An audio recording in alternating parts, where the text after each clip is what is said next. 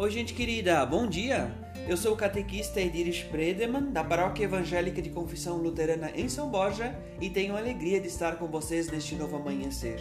Hoje, dia 6 de julho, segunda-feira, uma nova semana que se inicia sobre a graça e a misericórdia de Deus. Eu venho compartilhar com vocês as palavras do devocional Semente de Esperança para este novo amanhecer.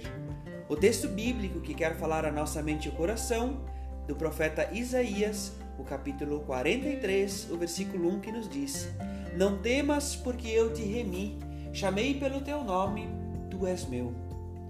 O texto devocional é intitulado Nome, Nossa Identidade e é elaborado pelo pastor Werner Kiefer, que reside e atua em Porto Alegre, aqui no Rio Grande do Sul.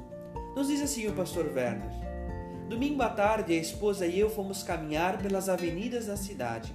Pelo caminho, um grupo de adolescentes estava se aproximando. Dialogavam muito entre si. Ao se aproximarem, silenciaram. A esposa identificou um dos adolescentes que participava de um projeto social. Então disse ela: Boa tarde, Antônio, como vai? Neste momento, aconteceu uma identificação através do nome.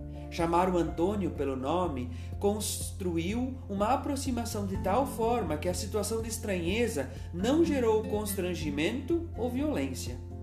O fato de chamar alguém pelo nome foi suficiente para normalizar uma relação entre nós e aquele grupo de adolescentes. O nosso nome expressa uma identidade, uma história que está vinculado com outras pessoas, inclusive. O Antônio, ao se chamar pelo nome, fez conexão com o seu próprio eu. Afinal, quem sou eu?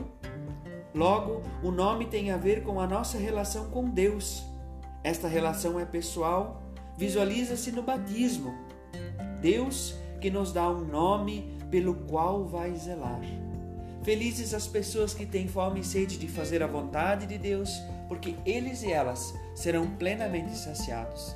Que Deus guarde o seu dia, sua família, a sua casa. Que Deus guarde a sua vida em Cristo Jesus. Amém. Forte abraço, gente querida.